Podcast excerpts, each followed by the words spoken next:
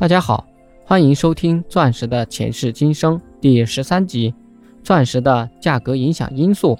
影响钻石价格的第二个方面是大小。在四 C 标准中，最主要的就是大小。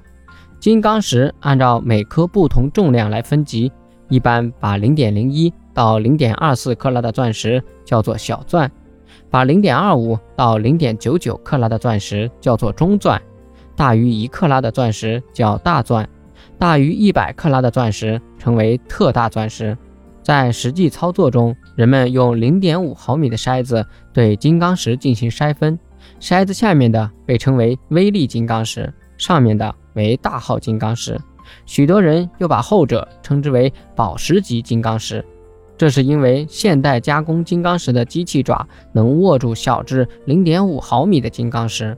国际上通常分为十个档次，最小的是零点零五克拉，最大的为两克拉。在国际市场上，不同重量的钻石每克拉的价格是不同的，钻石越大价格越高。但是目前世界市场上钻石的定价完全操纵在钻石托拉斯手中，通过他们的公式计算，不同重量的钻石价格差距却非常大。影响钻石价格的第三个方面为纯净度。净度是以钻石内的内含物多少决定的。内含物可能是天然的杂质或者裂痕，内含物的数量、位置、大小等都会影响评级。钻石矿开采出来的金刚石中，只有百分之二十可以成为宝石，其余的因为内含矿物较多，通常只能用作工业用途。而百分之二十至百分之四十的宝石级钻石中，大部分都包含肉眼可见的内含物，在此级别以上的钻石较为大众喜爱。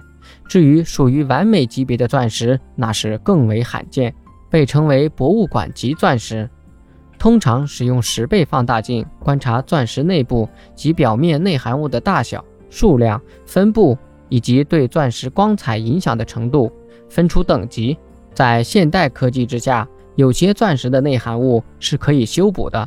不过，修补过的钻石其价值也会降低。本集播讲完毕，感谢您的收听。